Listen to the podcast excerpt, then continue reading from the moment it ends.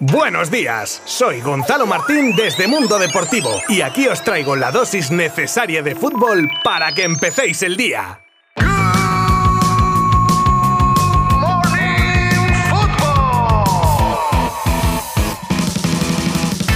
Hola, hola, hola, bienvenidos a un nuevo Good Morning Football. Estrenamos episodio en octubre y nos toca, como cada lunes, repasar todo lo acontecido en la Liga Santander a falta del partido que disputan hoy Rayo y Elche para cerrar la jornada. Os contaré también el histórico ridículo del United ante el City, una apisonadora que le metió un set de golitos a los Diablos Rojos. También hablaremos de la tragedia ocurrida en Indonesia, los números goleadores de Lewandowski, una posible baja importantísima para el Inter en su partido contra el Barça o la posible destitución de Lopetegui en Sevilla. Todo esto os lo contará un servidor, Gonzalo Martín, desde Mundo Deportivo. Muchas gracias por acompañarme un día más y comenzamos.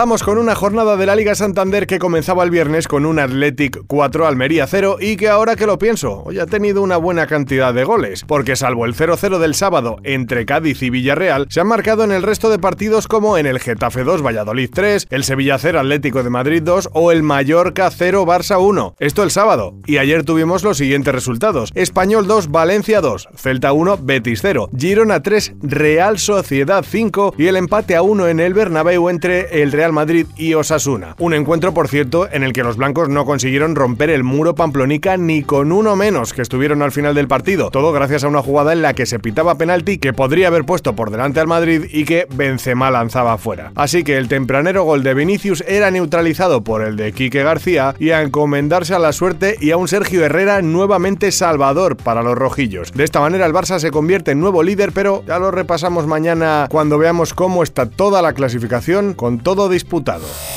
Y nos vamos a Inglaterra, porque ayer se produjo uno de esos resultados que tienes que refrescar un par de veces la página de mundodeportivo.com para creértelo. Una apisonadora llamada Manchester City aplastó a su vecino United con sendos hat-trick de Foden y, como no, de Erling Haaland, dejando al descubierto todas las miserias del equipo de Ten Hag, que a pesar de todo, medio maquilló el resultado con tres goles, los de Anthony y Martial por partida doble, uno de ellos de penalti. Un City que muestra su potencial al resto de la Premier y de Europa, y desde luego mete miedo. Para los que no se han enterado durante el fin de semana de la tragedia ocurrida en Indonesia, os pongo rápidamente en contexto. Todo ocurría tras la disputa de un partido de máxima rivalidad que terminaba con una funesta invasión de campo en la que 323 personas resultaron heridas y 125 perdieron la vida según las autoridades. Gran mayoría de los fallecidos murieron asfixiados en una estampida en la que se agolpó toda la gente en un espacio reducido. Una desgracia que será recordada. Tenéis más detalles en nuestra página web.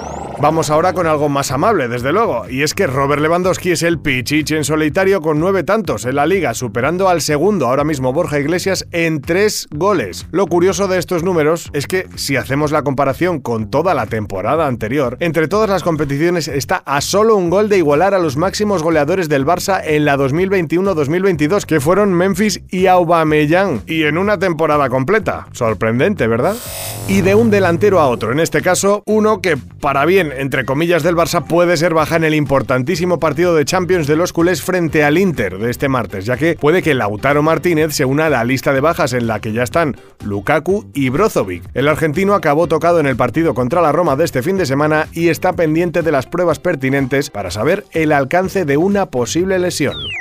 Y terminamos con noticias que nos llegan desde Sevilla y no son precisamente buenas, sobre todo para Lopetegui, que pudo haber sido sentenciado tras la derrota en casa frente al Atlético de Madrid por 0 a 2. El Vasco ya estaba en el alambre y este resultado tiene pinta de que ha acelerado las gestiones para que los máximos dirigentes del club hispalense lo destituyan. La ruleta de nombres para ocupar el banquillo sevillista no se ha hecho esperar, incluso ya hay quien se postula como principal candidato que sería San Paoli. Muy atentos a nuestras redes porque la decisión podría precipitarse a lo largo del día de hoy.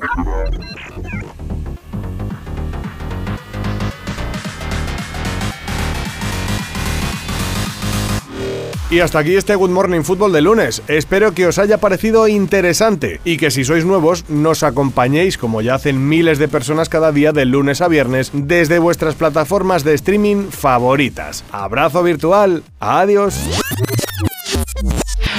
Mundo Deportivo te ha ofrecido Good Morning Football, la dosis necesaria de fútbol para comenzar el día.